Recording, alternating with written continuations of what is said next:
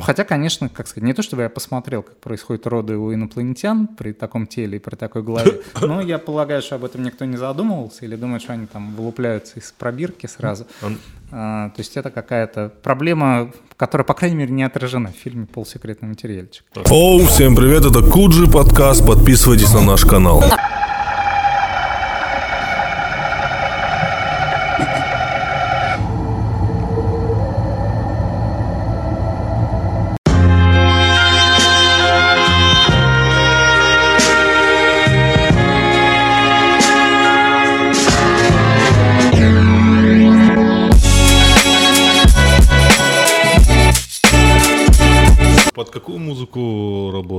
Астрофизики? А, Астрофизики под разные. Давайте попробуем, да? Так. Поэкспериментируем? Да.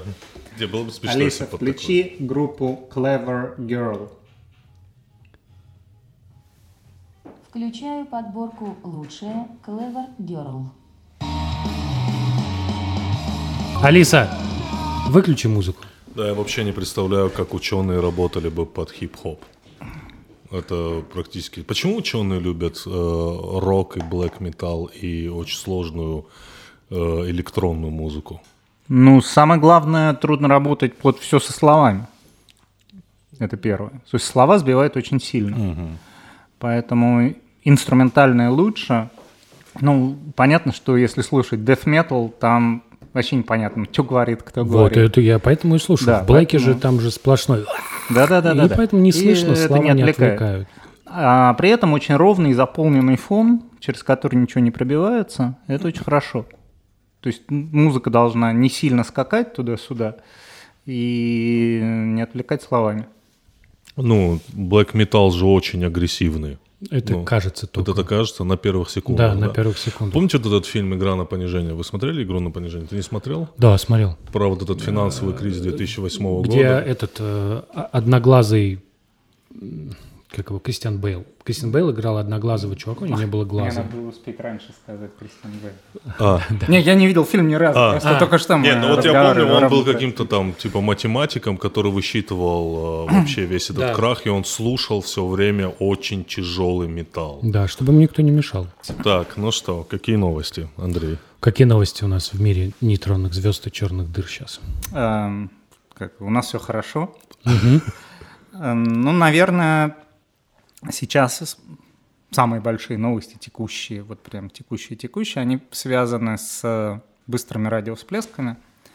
Эм, Вдруг 12 лет назад внезапно выяснилось, что на небе несколько тысяч раз в день на несколько миллисекунд вспыхивают очень яркие радиоисточники, которые, повторюсь, до 2007 года никто не знал. И до сих пор мы не знаем, что это, но почти наверняка это нейтронные звезды. И эм, вначале был поток теорий, что же это может быть. Теоретики довольно быстро выдохлись. Ну так, по глобальному, придумали совсем чего-то нового. Э, Где-то там за пару лет перебрали все возможности. Э, Так что новости, наверное, в основном сейчас экспериментальные, поскольку все равно непонятно, и нужно, чтобы они что-то намерили интересное, чтобы было или очень трудно объяснить, это хорошо, потому что тогда отмирает половина теории, или там больше половины. Тот, кто выжил, тот молодец. Ну или отнаблюдали что-то, что прям внесет ясность, что тоже было бы здорово. И постоянно что-то такое происходит. Вот последний, буквально там вчера, все средства массовой информации сообщили нам, эм, что впер- э, впервые удалось да, но все равно преамбула нужна. А, обычно, то есть все источники, кроме двух, они вспыхнули по разу, и больше их никогда не видели. Мы не знаем, вспыхнут ли они еще, но пока не вспыхивали. А есть два повторных, и один часто пыхает.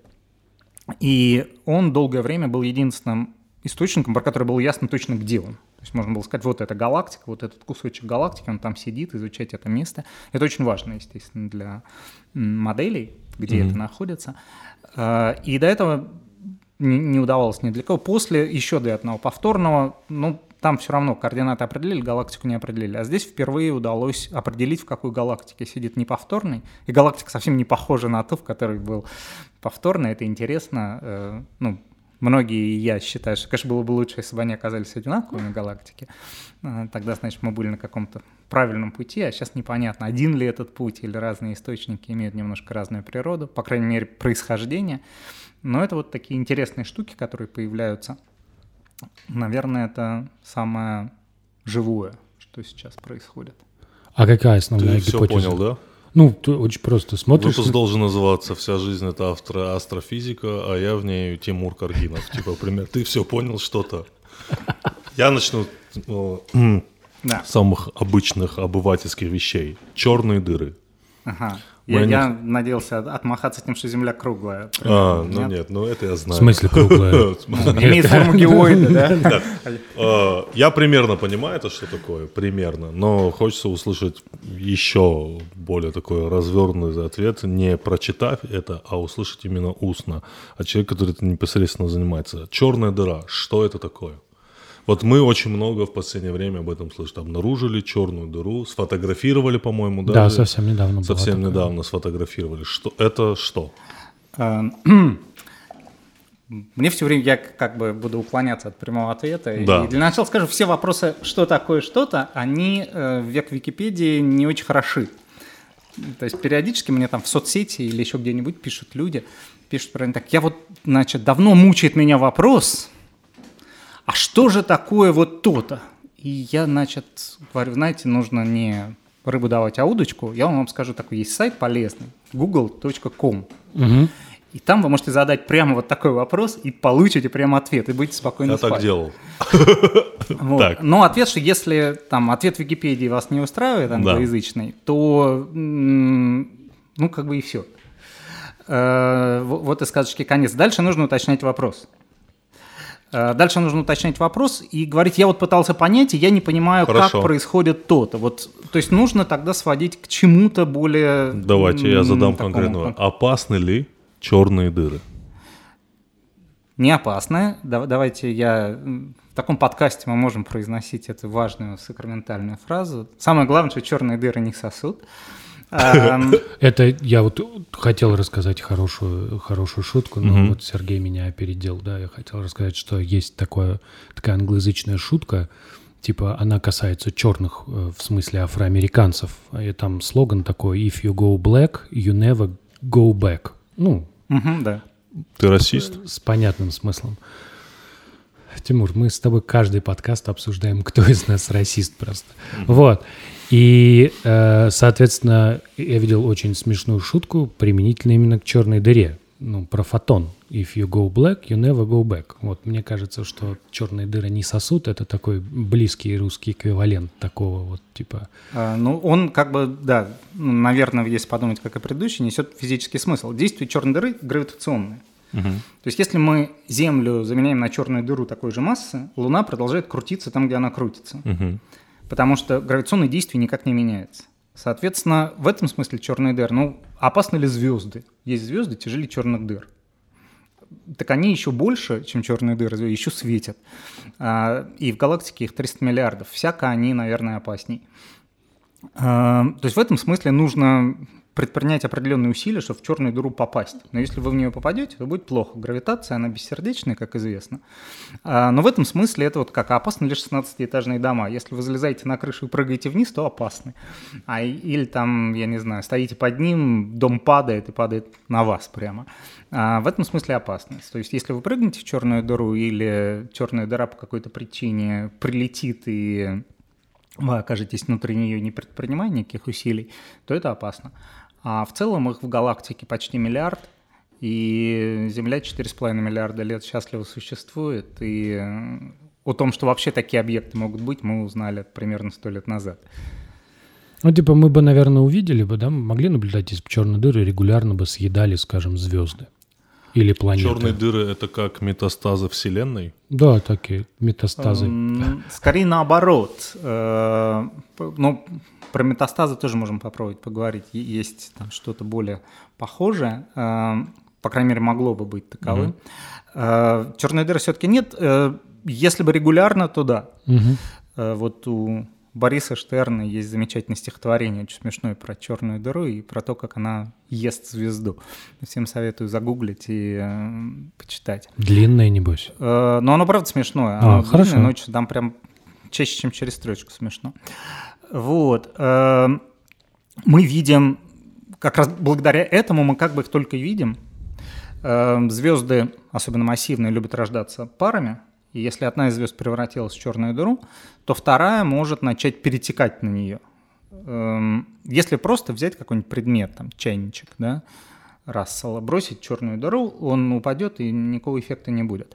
Но ясное дело, что если мы бросаем два чайника, и они сталкиваются над черной дырой, но уже сильно разогнавшись гравитацией, будет большой бадабум. Выделится много энергии, это можно увидеть. Эм, Чайники Рассела пока никто в космосе не наблюдал, но если течет вещество со второй звезды, то это газ. Газ течет, образует такой диск, втекая в черную дыру, э, и слои газа трутся друг от друга. Все знают, что если потереть рука об руку, руки нагреваются. Некоторые догадываются, глядя, как лихо какой-нибудь герой в фильме съезжает, вот так просто взявшись за веревку толщины, как бельевую, с какого-нибудь сотого этажа, и понимает, что это невозможно, у него бы там до костей все стерлось, и было бы очень горячо. Эм, Но мало кто экстраполирует это дальше и говорит, что если тереть руки со скоростью там, треть скорости света, то произойдет взрыв очень мощный, и тут вся комната превратится в плазму. Э, В окрестности черной дыры именно это и происходит. Слои газа двигаются быстро, трутся друг от друга и разогреваются до температур, там, скажем, несколько миллионов градусов. И такие штуки хорошо видны. То есть в неком смысле черная дыра ест звезду, ест ее потихоньку, и мы это видим. Гораздо труднее увидеть эм, другой процесс, как бы как черная дыра рождается. Мы знаем, как нейтронные звезды рождаются. Мы можем э, пронаблюдать взрыв сверхновой и узнать, какая звезда взорвалась. То есть сделать фотографию после. Если была фотография до, можем посмотреть, какая звезда исчезла.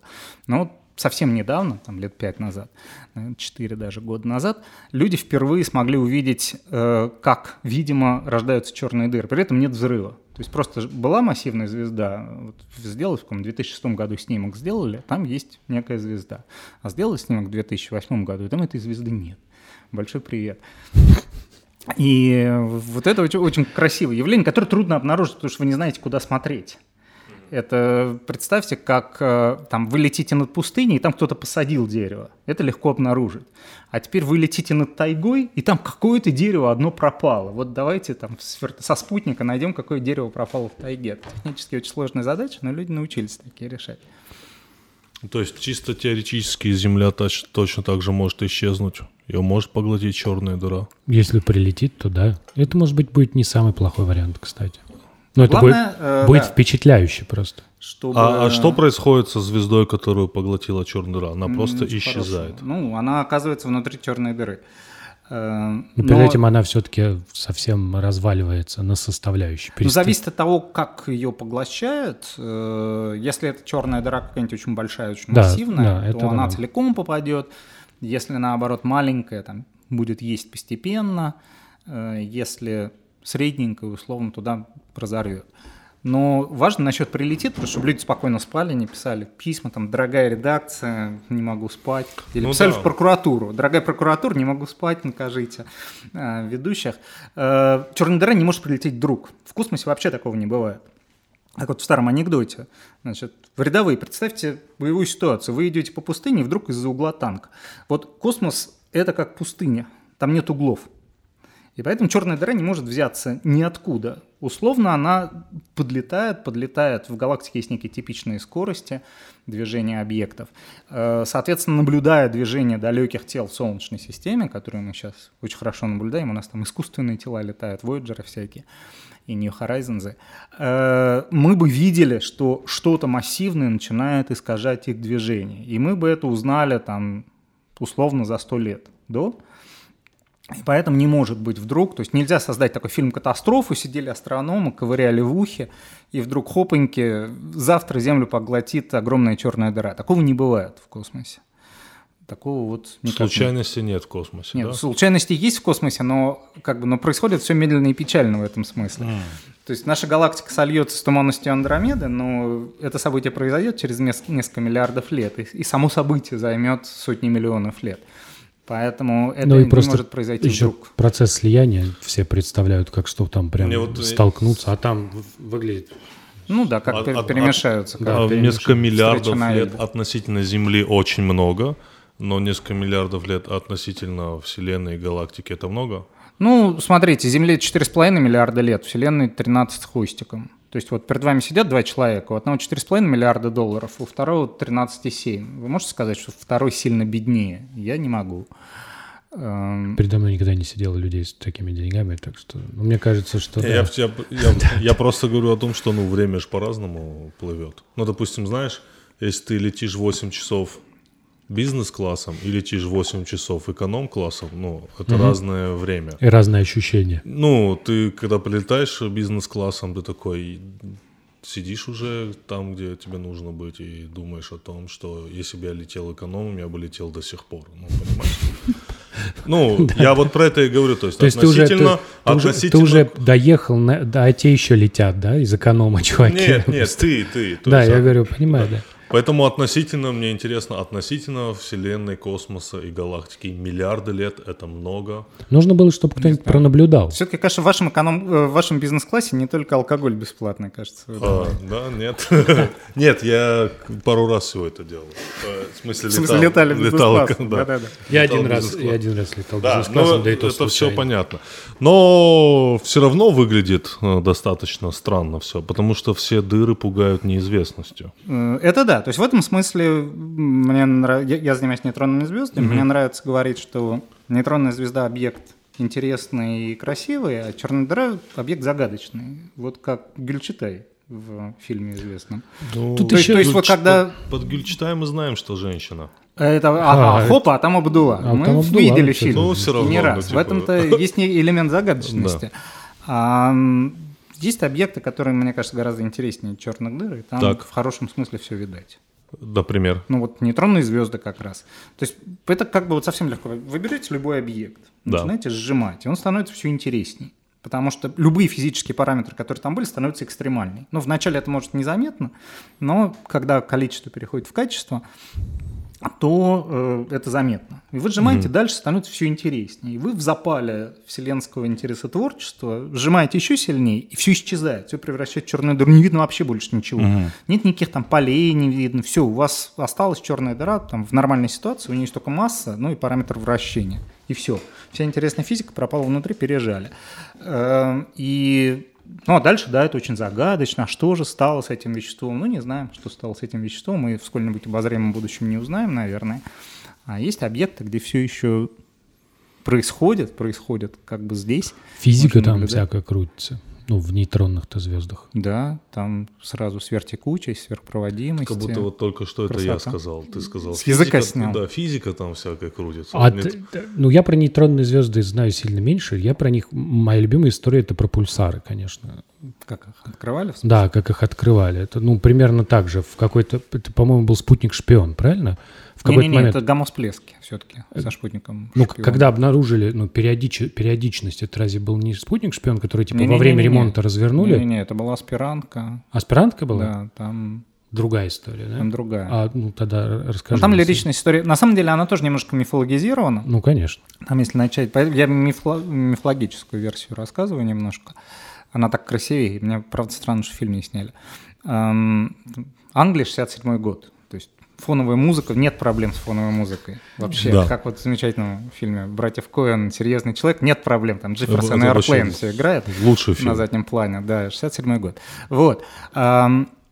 И, значит, люди занимаются совершенно скукотой. Все знают, что звезды мерцают. Все знают, что звезды мерцают. Отлично. А, Потому что в атмосфере плотность неоднородна. В радиодиапазоне э, радиоисточник тоже мерцает, потому что в Солнечной системе плазма неоднородный. Эффект очень похожий. И люди занимаются этой скукотой, изучают, как мерцают. А, И аспирантка обнаруживает один странный источник. Очевидно, для нее сразу, что он астрономический, потому что он все время в одной, в одной точке неба именно. То есть он движется вместе с небом. Да? А, И источник оказывается периодическим. То есть представьте, 67 год, вы на небе обнаруживаете строго периодический источник. Первая гипотеза какая? Что щелкает? Он щелкает. так. Ну, а природа-то... Ну, конечно, это инопланетяне. Вот. Нет, в смысле, А, там даже не обсуждается. Ну, Я до сих пор так думаю. Вот. А, Значит, ну, на самом деле, первая идея все-таки 67 год, что или советский, или американский спутник. А, блин, А, ну да, ладно. мы отбрасываем. И следующая идея, что инопланетяне, но на самом деле на спутник не похожи. Спутники не висят в одной и той же точке. Кроме слу- случая геостационарного спутника, у них определенные координаты тоже не подходят. То есть летающую тарелку тоже отбрасываем, но идея инопланетян остается основной, потому что сигнал выглядит как искусственный. И тогда правильная идея э, следующая, что это мы видим планету, там с какими-то мощными радарами или еще что-то радиомаяками. И люди серьезно э, подошли к этому делу, и за несколько недель это можно проверить. Потому что если это планета, она крутится вокруг своей звезды, и вы можете заметить это вращение. Будет сдвиг возникать частоты прихода сигнала, его не возникает. То есть они серьезно решили, что это э, инопланетяне, обозначили источник LGM-1, LGM — это Little Green Man, Э, и серьезно подошли к проблеме, это как бы не так. Ну, дальше вот работа разрасталась, стало понятно, что это нейтронные звезды, которые были предсказаны не так уж задолго до этого. Э, И суперский конец этой истории в том, что такая вот чуть-чуть упрощаем его в Лагелизера, и за эту работу научный руководитель аспирантки получил Нобелевскую премию по физике. А она И- нет. Да, и был большой скандал, это считался одним из самых явных проколов, ну, со- совсем явных, не- нет вроде никаких споров э, Нобелевского комитета. На самом деле там история немножко сложнее все-таки. Там действительно была велика роль руководителя вот во всей работе. Там, а кто первый сказал «а» это, это, конечно, супер важно. И поэтому, конечно, было правильно давать на двоих, но неправильно говорить, что девушка сделала всю работу, Джеслин Белл, а руководитель пришел и отхапал премию. Так, так тоже нельзя говорить. Вот. Ну, как бы то ни было, это, это вот такая лирическая история. А вот вполне. тяжело изучать вещи, которые вот, ну, не пощупаешь. А, ну, не знаю, вот как сказать. Что, чтобы такой вам привести в пример. А, вот, к примеру, если вы там врач-андролог, можно пользоваться УЗИ и ничего как бы не прощупывать при желании по, по, по- по бумажкам с анализами. Это всё. правда. Но можно Вот. взять мертвого человека и посмотреть, как у него все это Ну, устроено. это да. Э, Но ответ состоит в том, что на самом деле вы все равно работаете с информацией. И ну, для, кого-то может быть важен психологический аспект, пощупали вы ее или нет. Э, Но дальше могут прийти философы и сказать, что все равно это все у нас в голове, Мгм. или там Джордж Харрисон придет и скажет, что это все у нас в голове. И э, на самом деле все равно мы очень редко что-то щупаем. Или, повторюсь, как скажут философы, никогда.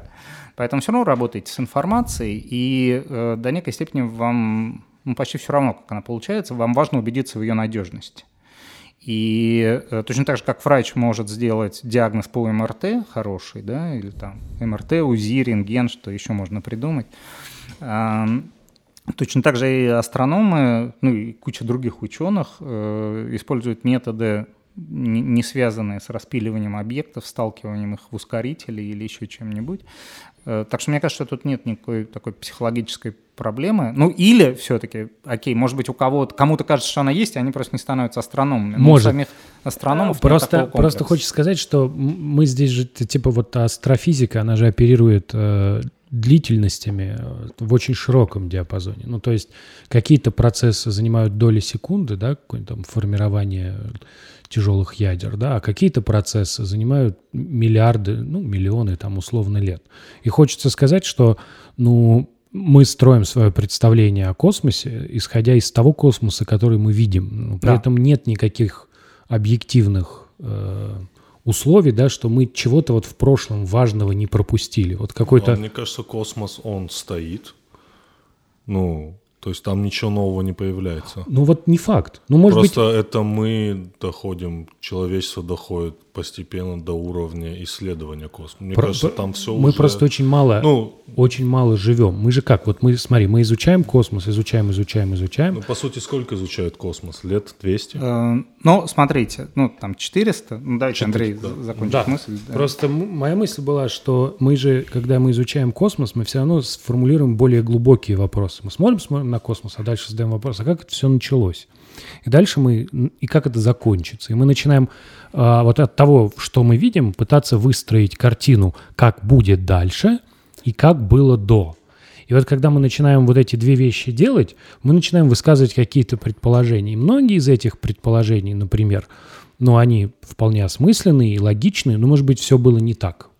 Вот если бы человечество зародилось на миллиард лет раньше, может быть, мы наблюдали небо, и у нас бы была какая-то другая картина. Может быть, у нас бы был какой-то важный кусок, который мы просто упустили из-за того, что слишком поздно появились. Или, наоборот, слишком рано. И поэтому не можем сказать, как все закончится. А, Ну, смотрите, мне кажется, что нет. А, Причем несколько раз нет. А, Первое, Вселенная эволюционирует, она постоянно меняется, э, меняется довольно таким систематическим образом. С самой разной точек зрения, там химический состав меняется в одну сторону, становится меньше водорода, становится больше тяжелых элементов, гравитационные структуры растут, в общем, много чего происходит. Э, И мы, конечно, вот оглядываясь прямо вокруг, э, видим определенную ситуацию э, в определенное время происходящую. То есть, ну, как, как бы некую случайную выборку. Но прелесть в том, что космос большой и прозрачный, а скорость света конечна. И поэтому э, мы видим объекты на разных стадиях эволюции. Мы далекие галактики видим такими, какими они были 5 миллиардов лет назад, 7 миллиардов лет назад, 10 миллиардов лет назад, 12 миллиардов лет назад. И это позволяет нам видеть все это в становлении, то есть история в этом смысле развернута как такая вот кинолента, и вы представьте, что у вас действительно вот кинолента развернута от сих до большого взрыва. И да, те кадрики, которые ближе к взрыву, труднее рассмотреть. Но вы можете телескопом перемещаться по этим кадрам и смотреть эту историю. Она, это не будет история одного персонажа. То есть вот нашу галактику мы видим такой, какой она есть. Но природа все делает очень похожим друг на друга.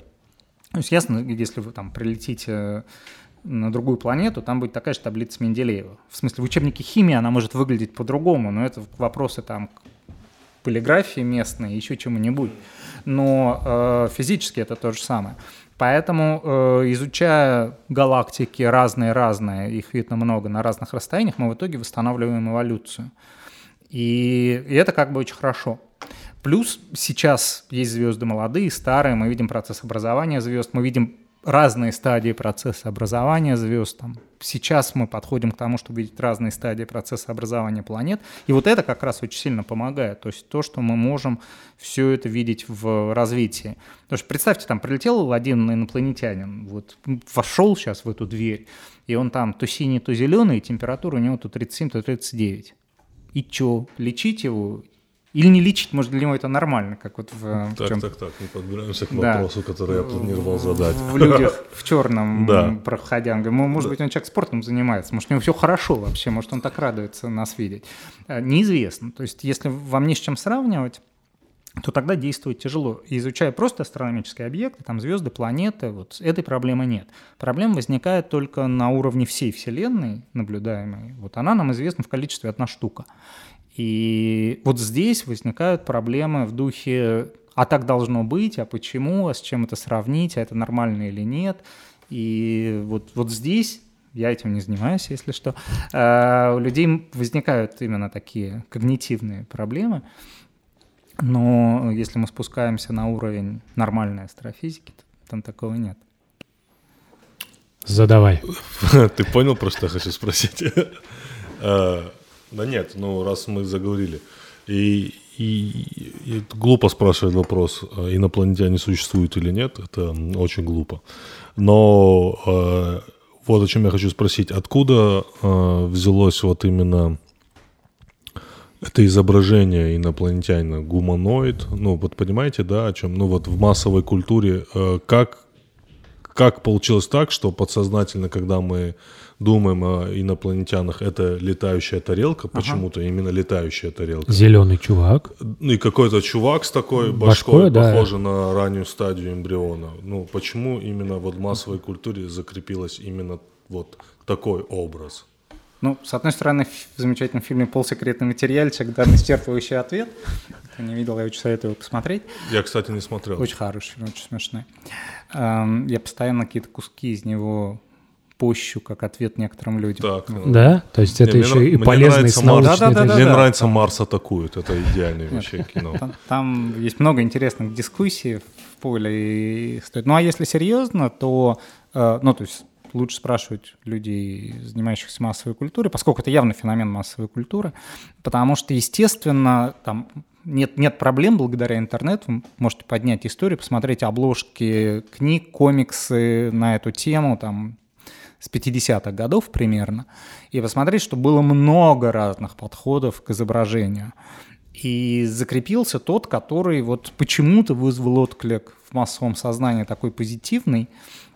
А, Ну, я могу предполагать, но, повторюсь, сюда можно посадить действительно человека по таким социальным явлениям, и он вам даст, наверное, правильный ответ. А, Но ответ в том, что, наверное, в смысле, мне кажется, что это соответствует каким-то нашим субъективным ожиданиям. То есть, с одной стороны, они похожи, но сильно отличаются, поскольку они должны быть умнее, у них должна быть больше голова. Не зря же там ученых в Америке называют именно яйцеголовые. Ам, чтобы это все знают, начиная там от создателей японских мультфильмов, всякой манги, большие глаза делают персонаж в любом случае более притягивающим внимание. А, И, ну, а наоборот, они такие эти тощие, потому что, опять-таки, э, они более продвинуты, у них технология, там, чтобы смартфон держать, много сил не надо, чай не топор для валки деревьев. А, И поэтому, наверное, это отражает какое-то наше представление, как может эволюционировать человек, в какую сторону. То есть он должен становиться менее там, крепким физически, наверное, у него, ну, там, можно подумать, будет больше мозг, а для большего мозга нужна больше голова. Ну, хотя, конечно, как сказать, не то, чтобы я посмотрел, как происходит роды у инопланетян при таком теле и при такой голове, но я полагаю, что об этом никто не задумывался или думает, что они там вылупляются из пробирки сразу. Он- А, то есть это какая-то проблема, которая, по крайней мере, не отражена в фильме «Полсекретный материальчик». Итак, с нами рубрика «Ебучая география» от Aviasales. Да, да, наша Как я любимая. проебал момент, когда ты придумывал это. Давай, окей. Ну, тебе придется теперь всю жизнь Давай, давай, давай, давай. Что ты знаешь про остров Тиви, Австралия? Остров Тиви, Австралия. Я ничего не знаю об этом. Кроме того, что, наверное, это населено змеями какими-нибудь. Это остров змей? Ты видишь, ты уже почти угадываешь, про что будет остров следующий. змей? Нет, нет, Нет? нет, хуже. Ну, точнее, если вот выбирать между змеями и медузами, вот ты бы что выбрал? Бля, я бы выбрал змей, реально, медузы хуже. Нет, ты что, братан? В общем, в, э, в водах вокруг этого острова раз в год появляются, ну, в определенный сезон появляются куба-медузы. Их проблема в том, что они очень ядовитые, очень маленькие и очень мобильные. То есть это не... Знаешь, когда говорят, бойтесь больших медуз, там к ним не подплывайте, эти штуки, короче, подплывут к тебе. За последние 10 лет было 14 смертельных случаев, но местным эти медузы очень нравятся, и поэтому они их даже печатают на монетках. Ничего себе. Нормально, Бывают да. медузы, треки Матранга. Миллион треков Матранга. Медуза. Кубических тре- треков Матранга.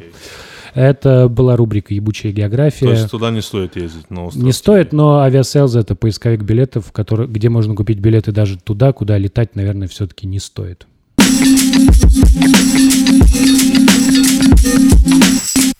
Так вот, парадигма. Эм, Парадигма в рамках коперниканского принципа говорит о том, что Земля ничем не выделяется. Мы видим, плане... э, мы видим звезды такие же, как Солнце, мы видим планеты по там, хотя бы массе и радиусу такие же, как Земля. Поэтому логично предположить, что если у нас здесь появилась жизнь, она не должна быть безумно уникальным явлением. И с этой точки зрения кажется вполне естественным, что жизнь земного типа должна быть достаточно распространенной. Повторюсь, это не значит, что там на каждой звезде, э, но звезд в галактике 300 миллиардов. Э, Поди, если даже вы возьмете вероятность 1 миллиардная, э, то вы получите 300 обитаемых систем в, э, в галактике, что не так уж мало если подумать. Вот. Поэтому, исходя из этого, вот по- появилось некое такое позитивное ожидание, появилась вся научная фантастика, и начиная с конца 50-х годов, с 59 года есть некая классическая статья в Nature. С 59 года активно начала развиваться проблема поиска неземных цивилизаций. Вначале не было слова поиск, это очень важно. Вначале проблема, вот вся эта деятельность называлась не сети, не Search for the Extraterrestrial Intelligence, а CETI, Contacts with Extraterrestrial Intelligence. То есть вообще не было сомнений, что вот сейчас мы построили радиотелескоп, и, значит, в следующей пятилетке найдем. Эм, ну, надо же перевыполнить капиталистические обязательства, взятые там, в президентство Кеннеди, например. Вот. э, И, несмотря, и было 10, там, 20-летие очень активных поисков, там, с кучей симпозиумов из одних нобелевских лауреатов, все очень как бы красиво, хорошо. И с полностью нулевым результатом, с полностью. Есть при этом, вот при всем коперниканском принципе ожидания того, что всего должно быть много, есть факт молчания Вселенной. То есть мы ничего не видим. И это факт очень печальный э, и, и непонятный. Соответственно, есть формула Дрейка, там есть, ну, можно считать, семь э, составных частей. Эм, там, вероятность существования звезды типа Солнца, планеты типа Земля, появление жизни, появление разумной жизни, технической цивилизации, время жизни технической цивилизации. Вот. А, Мы два компонента сейчас знаем хорошо. Мы знаем там, количество звезд типа Солнца, но это знали уже вот и в 70-60-е годы. А, Теперь мы знаем количество планет, похожих на Землю. Следующий шаг, я думаю, в ближайшие там, 10-15 лет мы его пройдем, это понимание э, частоты возникновения вообще жизни земного типа. Но остаются следующие три члена. Скорее всего, первые три не маленькие, то есть жизнь возникает. Пока как бы оптимистический взгляд состоит в том, что разумная жизнь возникает редко, а даже возникнув, техническая может возникать редко. Эм, Пессимистический взгляд говорит о том, что следующий член маленький — это время жизни технической цивилизации. И э, ну, в виде анекдота это звучало так, что цивилизация доживает до создания большого адронного коллайдера, дальше начинает все сначала. В- ну, в реалистичные вещи там говорили о не знаю, термоядерной войне глобальной, о экологической катастрофе, еще о чем-нибудь таком. Эм, И, э, ну, ответа мы не знаем, повторюсь. Э, Я сторонник все-таки оптимистичного ответа, что возникает редко. Но Часть людей сторонники пессимистичного э, ответа, что живет недолго, и, э, и то, и другое может быть. Но в принципе, хочется сказать, было бы удивительно, если бы их вообще не было. То есть факт нашей абсолютной уникальности, он совершенно не укладывается в научную парадигму. И я вот тут сходил на канал «Спас». О, ну, чё там, как? Да, интересно. Ну, мне было интерес- интересно, я прямо задал вопрос э, в прямом, ну не в прямом, в кривом эфире. Я сказал, да что вы, какие инопланетяне. Вот. А, то, есть, то есть есть одна парадигма, где этого не должно быть. Да, то есть как бы... А я, кстати, не в курсе мнения Э, православия ну, потом по мне поводу... начали говорить, что это значит личное мнение данного конкретного человека. Ну, там передача еще не вышла, она может там вот вскоре выйдет. Можете посмотреть. Э, Я, я не знаю, конечно, официально, насколько официально это мнение. Эм, Но, но было подано как вполне себе такое, как сказать, традиционное, естественное. Ну, просто если инопланетяне есть, их же можно обратить в православие. А, ну, там идея. много вопросов. Собственно, один из вопросов мой, он, он так как бы и остался до конца неотвеченным. Об- Обнаружение разумных живых существ является проблемой для там, части мировых религий или не является? То есть является это каким-то контраргументом или нет? Э, ну, такого ответа я не получил. Скорее получил ответ, что вообще само их существование, ну да, в общем, по- почти что является, как бы. То есть это должно быть не так. То есть Ну- есть одна парадигма, где инопланетян быть не должно. Хочется сказать, что э, церковь, по крайней мере, э, христианская церковь и конкретно католическая с этой проблемой столкнулась с открытием Америки и успешно ее решила. А, ну, там вот м, я ожидал такого ответа, Да, кстати. что вот он бы- был не таким, и я до конца не знаю. То есть мне интересно узнать точку Просто они как бы взяли большую часть истребили, а остальных обратили в католичество. То есть вопрос был решен. Типа Не возникло никаких проблем. О чем мечтает, мечтает вот астрофизик? Вот какие мечты у астрофизика? Как у Все- вот все у физика? разном, я думаю. Ну, это понятное дело. Я имею в виду астрофизические мечты. Фактически, это тоже, я ну, думаю. типа, например, открыть э, а- новый тип звезд. Например, открыть кварковые звезды, например, что вот. Э, Ну, для кого-то, наверное, да. То есть я думаю, что э, как, как и у всех ученых, э, мечта как вот как формула мечты выглядит как получить архиважный, интересный результат в той области, которой человек занимается. Но поскольку мы живем в эпоху очень узкой специализации, то, с одной стороны, у всех разные, оказываются, мечты, а, а с другой стороны, есть такой замечательный диск группы «Нож для фрау Мюллер», «Мечты третий сорт», по-моему, называется. Э, я думаю, что часть людей занимается там достаточно маленькой такой делянкой, э, и там тяжело сделать глобальный результат. И, и я к этому близок, я, я бы сказал. Э, то есть я, я могу сказать, вот, а вот какая у меня там когда-то была такая мечта, но какая выглядит была? она довольно странно. По- понять, как распределены параметры нейтронных звезд при рождении их. Вот. Ну, ну, звучит для многих не тянет на мечту, что мечта такая. Ну, типа, нет, почему? Какие, какие могут рождаться нейтронные звезды? По-моему, нормально звучит. Вот. Э, Ну, на самом деле, мне кажется, что это, как сказать, на каком-то жизненном этапе важный элемент, э, на каком-то нет. Сейчас уже не важно. Ну, кажется, что нет. Ну, то есть всегда есть какие-то цели, но это не значит, что там впереди должна быть какая-то морковка. Я думаю, чем меньше времени впереди, тем Да? менее важна эта морковка. Тем А эта задача оказалась просто слишком сложной или ее невозможно решить? Не, ну там было понятно, что она так, как бы так и не решается легко. Мгм. Вот. Но зато ее легко формулировать. То есть, когда спрашивают, то так, и- ну и сам себя спрашиваешь. Но вообще мне всегда казалось, что это немножко странно. Это как с вопросом там, кумиров. Я, я в детстве прям переживал, что у меня не было никакого кумира. Я вот, а я все там, фильмы смотришь какие-нибудь про детей или книжки читаешь, я чувствую, что ненормальный какой-то. Вот нет у меня прям Не обвешенная. Кумир. Да, У меня, кстати, тоже не было.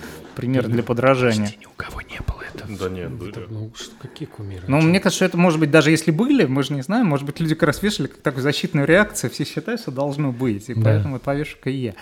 Эм, Но мне не кажется, что прям Да, должен быть так, такой... вот вопрос, который я тоже хочу задать. А как вы относитесь к астрологии? Ну, эм, Алиса, да. что такое астрология? Нашла ответ на wikipedia.org. Слушайте «Астрология» – группа описательных и предсказательных практик, традиций и верований, постулирующих воздействие небесных тел на земной мир и человека, и, в частности, возможность предсказания будущего по движению и расположению небесных тел на небесной сфере. Алиса, спасибо. А у вас нет коробочки, которая... меня почаще, мне приятно. Нет коробочки, которая к Лорк моря подключена? Нет. Было бы. А, так он же сейчас забанен. Ну, типа, Тем не менее, выкачать из архива. Подключить Алису. Да, Специальный как бы выпуск Алисы, которая именно подключена туда. клурки, да, и которые там. ну, тогда мы и могли нормальные У вопросы. нас же в подкасте был создатель Да. Классно. Привет ему, кстати. Так, астрология. Ну, Да. просто я считаю, что это, ну... Я просто обещал не материться, но это какая-то поебень. Нет? Вот. Это как с музыкой. Вот, ну, знаешь, э, очень сложно чужие муж- музыкальные вкусы осуждать. Я вот, например, всегда Нет, стараюсь легко. воздерживать. Легко, но Абсолютно. я стараюсь... Давайте осудим чьи-нибудь музыкальные вкусы. а, Стараюсь во- воздерживать. Я тут, кстати, в Твиттере подписался на Сергея Лазарева. Сергей Так. Лазарев вернулся в Твиттер, и Так. вот, соответственно, И я что? подпи- Ничего пока. Пока. Первый его твит какой был? Привет, ребята, я вернулся. Э, Первый комментарий, который написали под этим. А, комментарии состояли из одной буквы, Так, и они были так. П, И, Д, О, Р. я понял. Неплохо. В стиле Твиттера. В стиле Твиттера, то есть ты такой типа «Привет, я вернулся», но что ты еще ожидал услышать, да? Добро пожаловать в родную гавань, что ли? Ну, вот, допустим, если вы помните, все, вот все журналы, там гороскоп, он примерно рядом с анекдотами. Ну, понимаешь? По уровню значимости. Ну, по уровню, значит, вот один лист это гороскоп, второй лист это... Но ведь в, конеч... Да. в конечном итоге астрофизика-то выросла из астрологии. А, но это не- неправильно немножко так говорить, э, на, на мой взгляд. А, то есть ас- астрофизика выросла из физики э, в, в этом смысле. Эм, но как бы гештальт закрыт э, в том смысле, что где-нибудь там, уж точно в районе 19 века люди смогли проводить довольно тщательные проверки предсказаний. Сейчас это еще проще. Пошли там ну, на условный митинский рынок, купили базу данных э, миллионов людей сразу. И по- погоняли все корреляции там в Excel, условно. То есть вообще ничего не надо придумать. Построили графики, увидели, что все на уровне шумов, и, все. Поэтому как бы дело не в том, что даже что у там, пропонентов нет никакой внятной объяснялки, почему так должно быть, там, и вообще, что это за эффекты такие, и почему они тащили ей занимались, а новые планеты никакие не предсказали, а если они не влияют, то в чем разница между Сатурном и Ураном? Один там чуть поближе, другой чуть подальше, и все. Вот, но, но главное, что все ключевые предсказания, пожалуйста, берите, проверяйте, люди это сделали, э, и это легко найти, почитать. Есть, например, такая хорошая книжка, она не только про астрологию, сразу про все, я бы сказал, э, человека с легко запоминающейся фамилией Смит, называется «Псевдонаука», она на русском издана, сколько-то, меньше 10 лет назад, то есть ее, наверное, еще можно найти. Э, и там астрология, большой кусок посвящен. Это практически такой университетский учебник по э, разнообразным псевдонаукам э, с очень детальным разбором, с кучей ссылок на оригинальные исследования. Очень важно, что куча оригинальных исследований по проверке проводились, вообще говоря, с желанием подтвердить. И с удивлением люди обнаруживали, что ничего не получается. И и в этом смысле как-то мне кажется, что это уже закрыто. И, и в этом смысле это выступает как такой диагноз, действительно. Э, то есть есть какие-то вещи, про которые там еще можно спорить, что-то такое обсуждать. Э, но все равно это живет как такая часть, э, не знаю, специфического, не то что верования, но вот люди же нормально там по опросам населения в нашей стране люди считают себя православными и спокойно в ночь с 31 января на, э, декабря на 1 января едят салат оливье, да? И ничуть не смущает, что вообще говоря, это там пост, как это ну, в общем. Ну да, вот. да, да. Ну так и тут. То есть люди там почитали гороскопы, пошли. Мне очень интересно проделывать опыты и как снимать скрытой камерой. Делать, вообще проводить бесчеловечные эксперименты очень интересно. А, то есть делаем следующее. Человеку, с одной стороны, вот там добиваемся, он читает свой персональный гороскоп, и, а ему там на следующий день советуем прям затаиться, ничего не предпринимать, велика вероятность, что вас обманут, еще что-нибудь. И в этот день мы делаем ему фантастически выгодные там финансовые предложения, ну, через там структуру, которой он пользуется. Звонит ему его менеджер из банка персональный, и что-нибудь такое говорит. И мы смотрим на реакцию. То есть вообще, человек будет... Мое утверждение состоит в том, что 90% 9 процентов людей вообще не задумается. То есть они сразу плевали мы на этот прогноз. Вот. У какого-то количества людей может быть интересный диссонанс, вот за ними интересно наблюдать.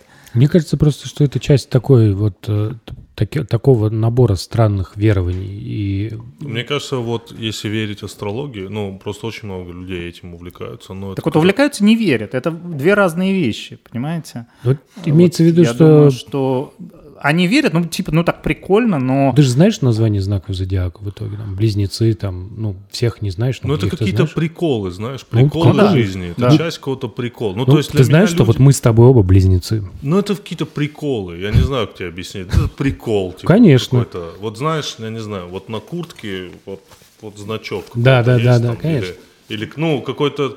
Просто для меня люди, которые реально верят в астрологию и реально какие-то, ну, это какие-то определенного уровня развития. Мы всегда в подкасте обсуждаем, что мы смотрим, что мы там читаем. А какие самые достоверные примерно фильмы о космосе? Вот ваши, ваши, ваши любимые. Вот, допустим, все говорят про «Интерстеллар». Да. Я его смотрел в кинотеатре. Честно, я уснул. Ну, честно. А, «Интерстеллар» у меня... А, мы когда вы посмотрели его, а, мы его смотрели с женой, потом вернулись, и у сына была высокая температура, и он всю ночь не спал, и мы его поэтому положили с собой рядом, вот. И я регулярно проваливался в сон и просыпался, проваливался, просыпался. Каждый раз, когда я проваливался в сон, мне снилась вот эта вот планета — где вот эти огромные волны Волн. ходили. И я подумал, что если вот представить очень-очень страшное место, то вот эта планета прямо очень страшная. Не, Она просто максимально страшная, какая-то вот вот ровностью и простотой. То есть обычно страшные места, это какой-то ад, там все какое-то... Вычурное. Вычурное, грязное, капает что-то там, кровь, может быть, ничего такого. Просто очень ровный горизонт, и на горизонте вот такая вот волна километровая идет. Она проходит, ты ждешь, и она снова возвращается. И так миллионы лет просто. С точки зрения науки это хороший фильм? Ну, вот как бы там же был Кип Торн э, этим... Э, там не было, он придумал всю концепцию. Да. Но а, с точки зрения кино, конечно, много чего можно сказать про этот фильм. Ну, в, в кино Хороший или? Плохой, конечно. Ну, как бы, я его очень люблю, и с точки зрения науки он классный, но там очень много натяжек. Я там, его хочу пересмотреть, потому что... Там э, такие диалоги просто пиздец. Ну, там Ну, фильм, он как бы, да. э, гравитация — это любовь, старик. Там вот Нет, есть какой-то гравитация, такой- гравитация мне нравится. Нет, гравитация — это любовь из фильма, цитата такая. А, я понял, да. Мгм. Вот. э, Не, ну, что касается Интерстеллара, он, конечно, выделяется. И именно подходом. То есть фильм был придуман Кипом Торном. э, Им продвигаем. Э, Там сложная история, мо- можно найти, почитать. Там, ну, кто не знает, все формулы как, как бы, ну, в настоящем смысле написаны, их не странные люди писали там рандомно на доске. Все, что написано вот мужской рукой, э, написано Кипом Торном, и нужен был пс- ну, практически постоянно на площадке консультант э, с женским почерком, то есть, например, женщина, которая, и которая при этом понимала бы, и там в отсутствие Торна могла всех консультировать. И вот таким консультантом была Лена Мурочкова, э, которая у меня в школе училась, к слову сказать. Серьезно, да? О, круто. Вот, потом, ну, то есть она окончила МГУ, уехала в м, Калтех, по-моему, в начале. Вот ей предложили быть этим консультантом. Э, Можно, э, там, опять же, нагуглить э, в троицком варианте. Я брал такое довольно большое интервью у Лены Мурчиковой. Она много интересного рассказывала, что на съемочной площадке происходило. Вот. Так что фильм действительно он с этой точки зрения выделяется. С другой стороны, ясно, что фильмы мы не ради этого смотрим. И, наверное, это важно сделать такой фильм, но это как бы не поменяет подход к созданию блокбастеров. А с другой стороны, как в известном анекдоте, ты смотрел такой-то фильм, смотрел, но книга лучше. Какая книга? Фильм же не по книге снят. Да фактически любая. А, Ну так вот, а, к фильму «Интерстеллар» есть книга. По-русски она называется «Интерстеллар. Наука за кадром». Ее можно, наверное, еще найти. В магазинах вряд ли, по-моему, не выходили новые издания. И она правда хорошая. То есть это реально очень, очень хорошая научно-популярная Так, книга. Про почитаю. черные дыры у вас Это- снимется это половина окно, возникнет всё, много новых, читать. но зато они будут там на таком уровне уже вопросы. Э, И это хорошо. То есть, условно говоря, мне кажется, что это, вот как я долгое время считал, ну и почти считаю, что как лучший научно-популярный проект последних десятилетий, это сериал «Доктор Хаус». Эм, Потому что проект не должен, ну, большие проекты, социально значимые, они не, не должны быть объясняющими. То есть не надо, боже упаси, изучать медицину по сериалу «Доктор Хаус», но они его сделали таким эмоционально классным э, агитатором за рациональность. Там есть же эпизоды, где там пациенты пользуются астрологическими прогнозами, и приходит доктор Да. Хаус с палкой, и мало никому не Там Это в, очень в важно. первом, в первом же эпизоде э, там же был мощно, мощное, у него мощный разговор, э, когда пациентка говорит, что дайте мне умереть э, with dignity, как Мгм. это по-русски, ну то есть С достоинством. с достоинством умереть. И дальше он ей читает телегу, ко- он говорит, не бывает смерти с достоинством, можно жить, а вот если ты умер, ты умер. Вот. И там он прямо ее убеждает продолжать бороться. Ну, конечно, прям спасает. Слушайте, а вы не помните, в 90-х по Первому каналу показывали такой японский мультфильм? Э, Я не помню, как он называется, но в чем была идея? Э, Какой-то аппарат, допустим, поступает тяжело больной человек, непонятно, чем он болеет. Это мультфильм. Да-да-да. И какой-то аппарат, который Уменьшает. очень уменьшает Да. э, врачей, и они через что-то входят до микроскопического, и они попадают в организм. Организм перед ними предстает как какой-то космос, и они начинают бороться там. Ну, это круто было. Да, да, Я да. тогда думал, что, возможно, галактика и Вселенная — это человек, и мы типа все внутри одного человека. Это было бы неплохо. Представь, Фиксики. фиксики. Да. А, Да. Ну, э, да, чтобы закончить мысль. Э, И в этом смысле и сама идея Интерстеллара как некого большого проекта, условно говоря, там, не знаю, миллиард людей посмотрел Интерстеллар, если после этого миллион людей, то есть КПД вроде там 0,1%, да, миллион людей прочтут книгу Торна, э, Да, это очень круто. хороший эффект. Ну, а дальше они там еще что-нибудь прочтут. Э, И, и в этом смысле это может быть очень полезно и с такой точки зрения. То А есть что еще? Полусекретный материальчик. Да, я это- посмотрел. Я не смотрел. Э, Не, ну в смысле, вот правда, фильмы смотреть э, Странно. ради на- научного Книги. такого Книги. Пол. Пол же это, это эти чуваки сняли, которые м, сняли вот эту трилогию типа Hot Fuzz, знаешь, ну, про, дво- про двух полицейских, типа «Крутые легавы» он по-русски да-да. назывался. Потом Да, они, да, да. они сняли, а, я не помню, как он назывался смешно по-русски, Армагеддец или что-то такое, где они возвращаются, чуваки, в свой город любимый и решают пройтись по барам.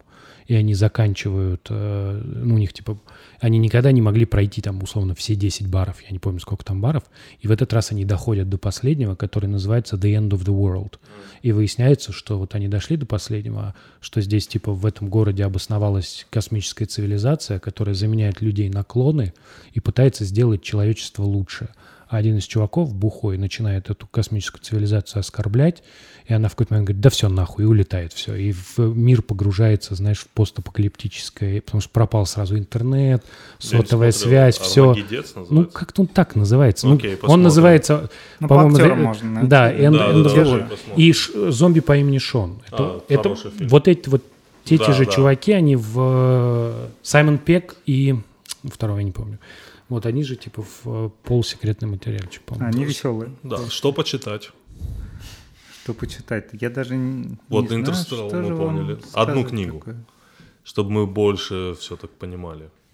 Не задавали больше вопросов. Да, да. А, не, ну тяжело к такому надо как бы готовиться. Это как вот снова любимые книги, это как про кумиров и Да, окей, любимые ладно. Не знаю, у меня, у меня все, все любимые э, про космос, все, это все фантастические рассказы из 60-х, 70-х. Это Да, кстати. какой-нибудь, да, да. какой-нибудь э, совсем недавно в Подмосковье были стрельбища, и из-за этого начался пожар. И- и ну, как бы лесной пожар. Потом был дождь, пожар потух, но смысл был не в этом. Я сразу вспомнил рассказ э, у Роберта Сильверберга был. Он назывался, по-моему, на Ватикан или как-то так, и там инопланетяне прилетают, и дальше говорят, мы можем забрать с собой там 100 тысяч человек, кто хочет. Часть людей соглашается, они улетают, взлетают, а по дороге поджигают случайно, потому что была засуха. Лес, и начинаются чудовищные лесные пожары, которые грозят сжечь Ватикан. Вот. Их пытаются тушить, и ничего из этого не выходит. Там гореть особенно нечего. Ну, Холмы, там- время Ну, чуть-чуть сберется. как говорится, там... Силверберг. Да. Слушай, ну вот в «Марсианских хрониках» очень есть страшные эпизоды. Ну, это потому что... Допустим, помнишь, когда космонавты возвращаются домой? Помнишь, там был эпизод, когда космонавты возвращаются домой, а до- ну, все их семьи — это инопланетяне. Это даже очень страшные вещи. Там была история, где э, типа марсиане видят конец Земли, по-моему, там какой-то такой был тоже. Ну, просто это этот... э, Рэй Брэдбери. э, Брэдбери всегда любил такие сюжеты. Брэдбери классный, да. То он- есть если вот писателей называть Брэдбери там, в двойку любимых по Да, кто еще? Ну, наверное, там Лем и Стругацкий, скажем. Вообще нет. Я, я очень люблю Шекли. Я- Уэллс. Он очень тяжелый, его очень сложно читать, потому что он э, писал такие полотнища, Ну, э, которые... время прошло, это Да. все-таки очень м, всегда литература, как, как сказать, предназначена, видимо, для определенной публики. У него есть, например, «Спящий человек» э, книга, она посвящена человеку, который типа просто встав, спал в лет- впал в летаргический сон, и пока он спал, его, э, ну, его богатство выросло настолько, что он стал владельцем земли просто. Все в зем- на Да, земле я, кстати, ему. Вот, и он просыпается в какой-то момент. И там в этом, э, в этой книге была попытка представить, как бы выглядел воздушный бой. То есть уже к этому времени э, то, что можно летать, уже все знали, но как именно это должно выглядеть, не представляли. И там реально они летают, друг друга таранят специальными таранами. Ну вот, и это, конечно, когда ты читаешь, ну, спустя сто лет, это немножко все-таки сбивает ощущение. Есть- Ну что, круто. Спасибо огромное, что пришли. Спасибо. Было очень интересно, действительно. Поставьте какую-то музыку. Да, давайте попробуем какую-нибудь музыку поставить. Алиса, поставь музыку из Интерстеллар. Включаю Ханс Циммер, альбом «Интерстеллар».